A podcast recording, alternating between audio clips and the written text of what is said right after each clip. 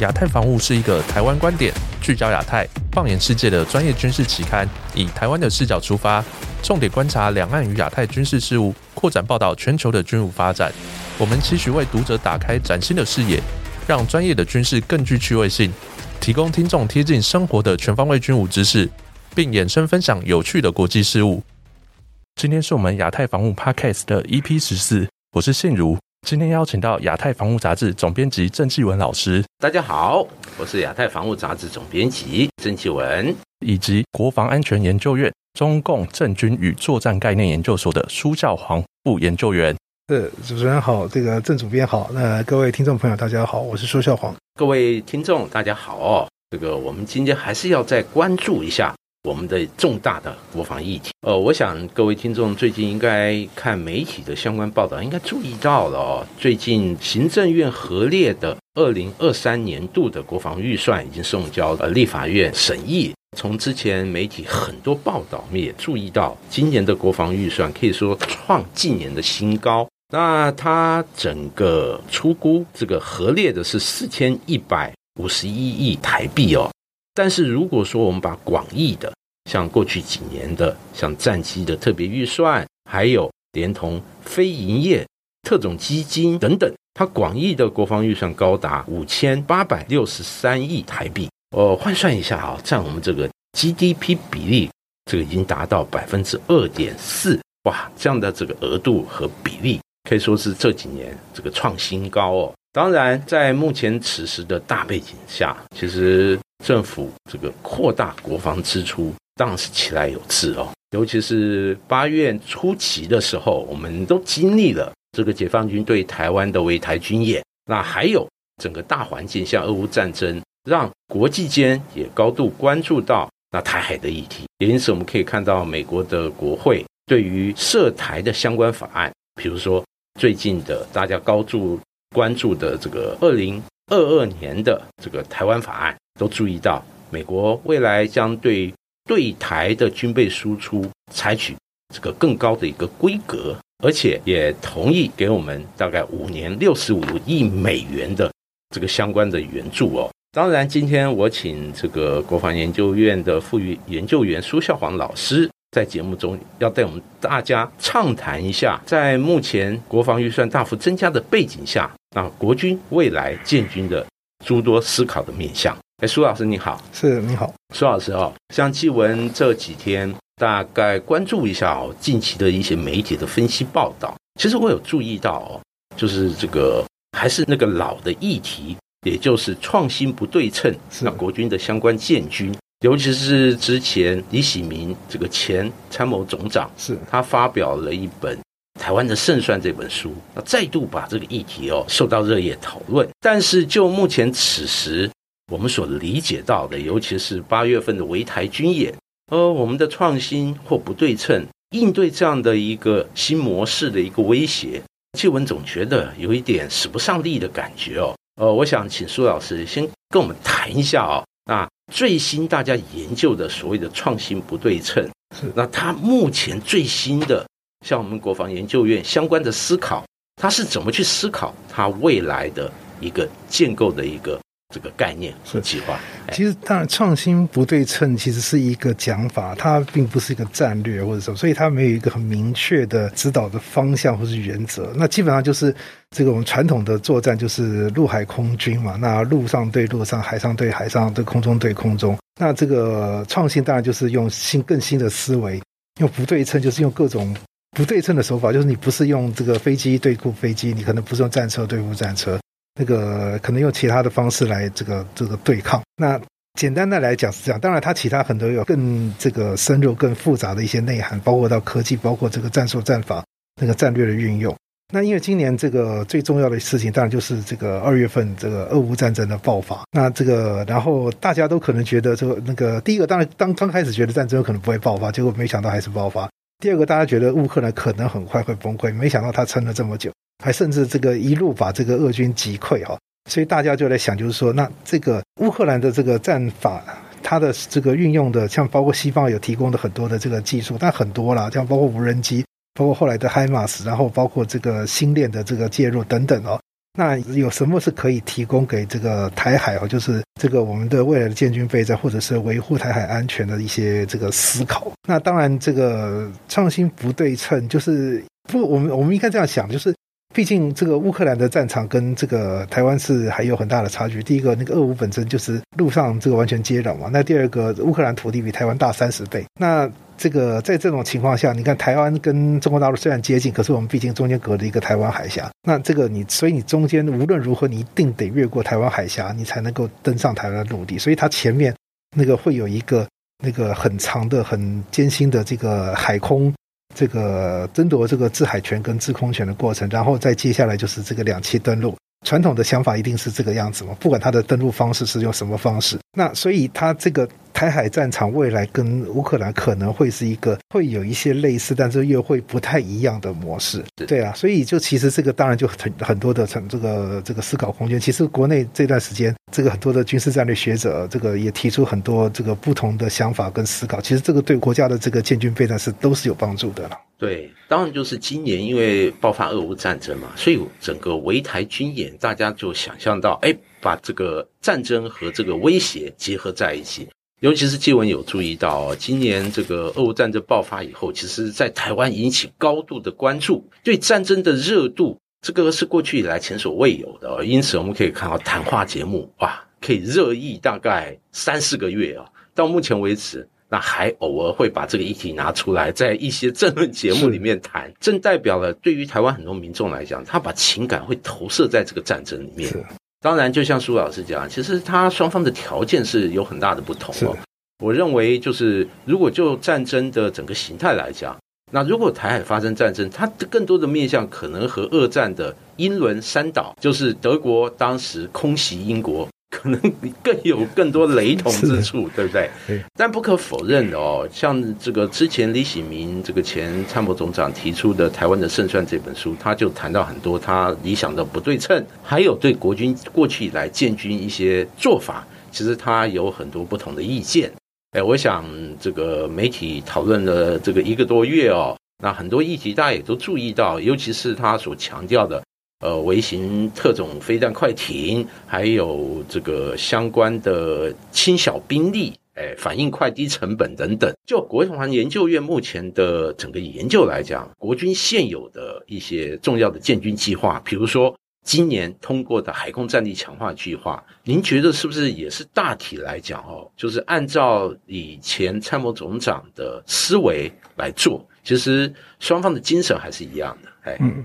呃，我得先声明哈，这个我这个对于这些看法都是个人的意见了。就是那这个，因为院也代表，呃，也是这个一些这个那个民间的思维跟想法，就是文人的想法。那这个我们常常有时候会这个闯出一些火花，但是政策仍然毕竟是这个国防部在在在规划跟制定。我想李总长他这个也长期在部内服务嘛，那他这个构想也其实在国防部那个提过呃一一段时间哈，就是。我想他是针对这个目前我们的国防的困境提出一些解方了，那有它的这个意义跟价值在哈。那这先说，其实刚刚这个主编你提到这个，你要像包括俄乌战争，然后包括这个，就是我们有时候会这个回头去看过去的战史嘛，像这个大家就想到这个有有一些比较离现在这个最近的，能够对比这些情势，像这个刚刚那个主编提到这个英伦三岛之战，我觉得这其实蛮不错的这个这个比喻。那当初德国也那个本来是想要跨海这个那个攻占英国，可是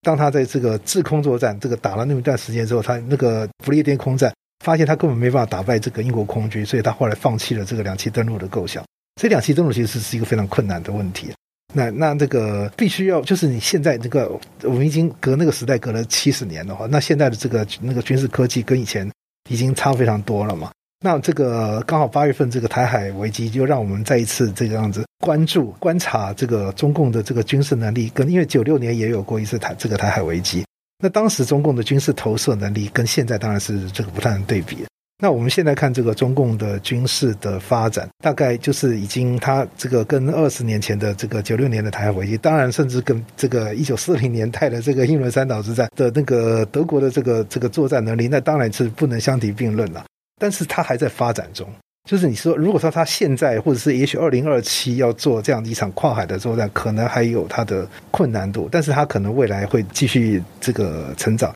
那我们先看这个台海危机，就是中共第一波因就飞弹这个攻击嘛。那大家讨论比较多，那是飞弹攻击，比较少讨论的是平潭的这个远火，就是这个 PHL 一九一的这个这个这个攻击，因为它打到海上，它还没有用这个射程最长的这种火箭弹，就打到可能离台湾更近的地方。然后接下来就是这个海空的近距离的袭扰。那接下来就是八月八号以后，虽然演习结束了，但是这个无人机的骚扰开始这个不断的这个增加哈。那所以呢，它这个看起来就有点像就是一个可能的。如果说对台湾的这个这个一个作战的模式，其实大家都就认为说，这个应该都是这样子进行。就是第一个，一定是飞弹攻击，综合这个台湾的这个防御能力，然后这个破坏像台湾的这个海空基地啊，这个飞弹这阵地啊、雷达等等这些设施，那个然后让他帮帮助他的第二波的这个争夺海空权哈，这个先铺路。然后在这个海空权这个获得之后呢，才会这个能够对他的这个登陆部队进行保护之后呢，他他才会进行这个第三阶段的这个所谓登陆作战。那这样看起来，他这个台海危机是他的这个作战前期的一个这样子的缩影。那所以当然就是我们这样子可能就会这个思考，就是呃，因为他这个里面他没有演习到这个登陆这个这个这个部分嘛。那当然就是对于中共这样子的这个威胁，可能我们就会思考，就是说，那这样的话，可能我们的大型的这些。基地啊，这个作战的防御能力，如果你过度集中，或者可能会被摧毁。那如何保存我们的这个作战的能力？当这个共军万一登陆的话，这个我们仍然有这个打击的能力。所以其实这个设法保存路上的这个战力哈，其实就是国军一直在思考，在而且在一直在努力，而而且努力了很多年的这个这个这个一个规划，其实也做了也也有不少的成绩。像除了这个隐蔽，像这个我们知道很有名的加山这个基地等等啊，这些地下的洞窟跟设施之外，就是包括其他像，比如说这个。我们的这些装备和都设法要机动，然后要有备援，对，那然后那个要这个掩蔽。我们在汉光演习里面看到很多我们的国军的装备在设法就地，利用各种不同的地形地物进行掩蔽，对，然后车辆呢都这个保持这个机动哈，那就是这个国军应对这种这个中共可能的这种这个威胁的这个应付的方式。那另外一谈就是说，这个可能在如何对于这个登陆的这个共军哈。强化它的打击能力，那当然可能就是设法照我们现在的这个军事战略的构想嘛。那个滨海决战滩岸舰地，就是它可能在这个登陆换乘的时候，这个我们要对它的这个换乘区呢进行打击。然后呢，再来就是它的这个遭受打击之后呢，这个上岸的这些部队，然后我们也仍然要能够给他这个迎头痛击。那这样子的话呢，但那照这个这个李前总长的这些构想，所以这这些轻小的兵力啊，容易机动的。这些能够精准的打击，当然它容易，它可以发挥这样火力。而且我们在俄乌战争的确看到这些武力的确有发挥，在初期发挥了一些这个迟滞这个这个俄军这个攻势，这个打乱他的这个整个作战步调的一些效果。对，那可是未来的作战是这个样子的情况吗？我们就这个叫就必须要思考是未来的。中共的这个发展，那我们现在看到很多这个共军的一些这个呃最近的一些演习，其实从二零二零二零二一年哈，大家已经已经看到有一些，他例如说他征召民船，然后运用民船来这个进行这个直升机的起降演练，虽然还不是大规模的，那它有些大规模的这个直升机的这个远程奔袭是在路上进行，它不是在海上进行，但他这两年已经看到有一些像例如说包括。这个除了海军之外，甚至陆航的直升机都进行海上的这个低空这个奔袭的这些演练。那个这是他作战的战术战法的部分。那另外在装备的发展部分，就是除了他自己本身已经有大量的船坞登陆舰这个之外，像这昆仑三级之外，哈，这个零七五的这个两栖突击舰呢也下水，然后很号称还会再建造所谓的零七六。可能就是具有这无人机的这个弹射能力的。那这些这个，它现在的零七五已经应该是有三艘了。那所以它这表示它未来的这个两栖作战的这个呃，可能会有一些大幅度的变化，有点学美军了，就超美军的那个这样的这个两栖突击舰。那另外一个趋势就是，呃，去年开始，美国的这个低轨道卫星公司发现中共这开始恢复建造沿海的机场。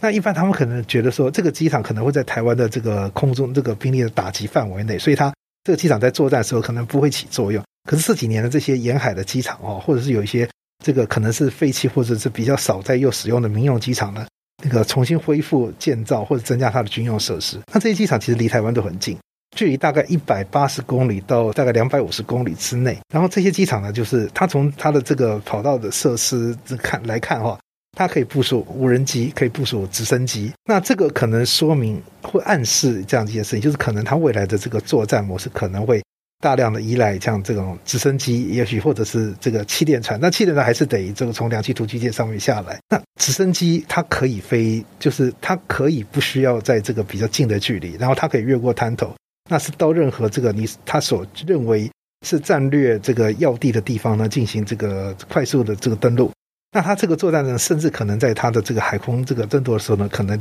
就直接进行这个就实施，因为它这个直升机它可以越越海飞行嘛。那直接各种跨越这个滩头的这些障碍，我们可能认为说，这个我们滩头可能有很强大的防御啊，然后有这些这个，例如说这个消波块等等这些设施，让它的这个登陆作战可能不是那么容易实施。但它如果说它的这个登陆作战的环境有变化的话，这个就会挑战到我们传统的这种这个滩头的这个这个作战的模式。那甚至可能对于这个整体的防御构想的，它所设定的这些短程的这些武器的打击后，其实也都。会造成一些挑战，所以这个是必须要思考的问题。对，所以从苏老师刚才的介绍，我们就知道，其实这个像中共这几年，其实它的相关军事科技快速成长，是，尤其在以美军为师的大前提下哦，那全面丰富和全面发展它陆海空三军甚至火箭军的战力哦。当然，大家最关注还是它的两栖投射的能力，尤其是我也注意到这几年观察这个中国国防部它公开的一些。资料会发现，这个陆航出海或者进行陆空协同的这种两栖性质的操也越来越多，而且他也不吝惜这个公布相关的讯息，他都透露很多玄机哦，确实值得大家高度关注。当然，刚才苏老师讲的是这个硬攻的部分，就是传统的这个攻台。但这次这个八月份的围台军演，它也展现了一个这个灰色地带行动和准攻击的行动。像这样的一个威胁或者行动作为，事实上，纪文就觉得啊，我们的想定的创新不对称，好像对付这样的一个威胁哦，有这个好像这个无用武之地的感觉。特别是中共的船舰从围台军演以后，持续在台海周边进行活动。呃，之前还有媒体报道，好像常驻一艘军舰在我们这个东部苏澳外海这个地方，因此哦，就让人想到，哎，我们海上这种中大型载台，或者我们一些这个远程的这种这个海上巡逻机这样的一个兵力，还是有其必要哦。因此，未来如何去进行调整和进行平衡，那似乎也是我们必须要做的，尤其是。我们可以看到，不只是中共海军，它的数量非常的多，它的海警船也很多。然后海军和海警联合在台海周边行动，哇，这个对我们这个台湾的安全军事压力日增啊。像这个部分，就是您怎么看这样的一个未来的一个呃新的挑战和我们应该怎么去做？是，其实国军这些议题啊，都是都有在考虑跟进行了。就是像例如说，刚刚提到直升机议题。其实那个近期的军购哈，这个大家比较没有注意到的是，我们有增购次针飞弹。那次针飞弹它其实就是这个低空哦对付直升机，其实是相当好的武器。那当然，其他方可能这个这个短程的防空能力可能是要必须要强化。那另外，郑主任提到就是这个的确没错哦，这个这个环台军演这段时间有接近这个台湾陆地的这个，可是当然海巡署他是说这个没有到这个二十这个二十几海里之内的那个范围内啦，这个。就中共的这个军舰，这个绕着台湾进行演习。当然，它这个纯粹是就是所谓的这个灰色地带的这样子一个，从它其实目的就是创造一种认知的效应嘛。我们在都都叫它认知战，就是让台湾民众觉得说，因为他靠近之后呢，他就拍一些照片，然后回去制作影片，然后这些影片你也不知道它是真是假，然后可能有 P 图或者等等诸如此类。那目的是告诉你说，你们无险可守，然后这个共军可以非常接近这范围。但是实际上，从从纯从这个军事的角度来看。它这些灰色地带冲突，因为它未达战争这个模式，所以这个即使你在公海上面活动，我们也不可能去对它做任何这个行动。所以挑战这个不对称作战的这样的构想，就是你对于这种所谓的灰色地带冲突，我们仍然必须用。就例如说，你飞机出来，我们还是得用飞机去拦截。否则，你如果说不去拦截，不去这个拦阻它，不去这个对它施以警告，让它即使说靠近，因为好，这个是国际空域，你还是可以飞。但是我们会这个抵近监视你，那个保告诉你说你的所有的行动都在我们的监视范围内，让他这些行动都有压力存在。假设这些事情不做的话呢，他可能就会这个有人说温水煮青蛙，有人说蚕食战略，这是白宫发言人的讲法。那不断的就侵蚀台湾的这个海空的这个防线，然后这个来让他这个逐渐的推推这个往台湾的这个这个陆地这个接近的这个陆地范围对推，他们就讲了毁三线界山区嘛。就是毁这个台海中线，毁台湾的这个交通线，毁台湾的领海基线等等。那他这样的，他的目的就会达到。所以你某种程度上面呢，维持一个强大的基本战力，就是包括这个海上跟空中，甚至包括你要这个也许海巡署的这个船舰来协助进行这种所谓这个非传统安全的这样子的一个对应模式，那仍然有它的这个必要性。那但是就是这个除了灰色地带中，它其实。我们可以回头想，它这些这种靠近台湾的这个海地，它也只是创造一个这种宣传的效果，因为实际上在作战意义上面，它这个是不存在的。当然，我们这样的我们可以打一些宣传战嘛，就是就后来国军有做，就是这个花莲的这个 F 十六挂这个鱼叉飞弹，这个展示这个战备能力，那这个就很明显的就告诉这个对手说。也告诉国人说：“你看，我们其实反舰能力远远这个足够保护我们的这个海疆的安全，因为它这个靠近这个这个二十多海里其实没有意义，因为它这个范围是在我们的远距的这个反舰武力的打击这个能力之内。我们现在这个反舰能力其实是非常强大的，包括岸基的像雄风二型跟雄风三型，那未来会有这个陆基的这个鱼叉飞弹，然后我们这个 F 十六这个也有挂鱼叉飞弹，那这个射程是大概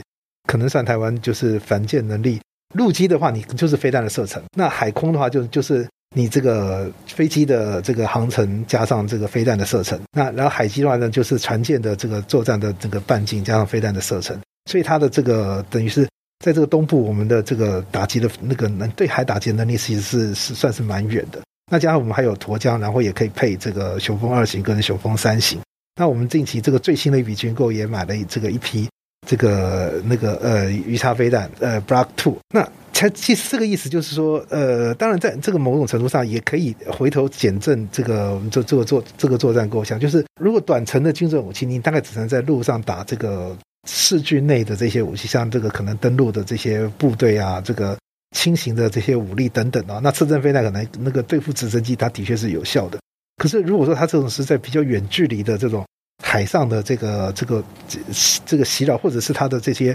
这个船团的这个可能要这个释放，例如说像例如说这个气垫艇，或者是那个直升机，但直升机它可以从这个陆地，就是沿海的这个最近的机场飞过来，但它可能航程会受到一些限制。那所以它海军的直升机呢，可能就会从这个两栖突击舰起飞。那这样子的话，它就需要比较远程的这个飞弹来，这样子就会威胁到它。这个海上的这个部署，可能就必须要推更远的范围。是哇，苏老师这个介绍的这个很详细哦。当然，这个国防建设其实它的面向很多，不只有这个大的哎比较高格局，像战略哎相关的构想，还有就落实到实际这个武器采购。那另外人员训练也很重要哦，是尤其是这几年我们也注意到政府在这个军队的训练这个部分。如何进行有效科技化的训练，或者加强训练的强度？那现在都已经在落实哦。我们也希望就是这个相关的建军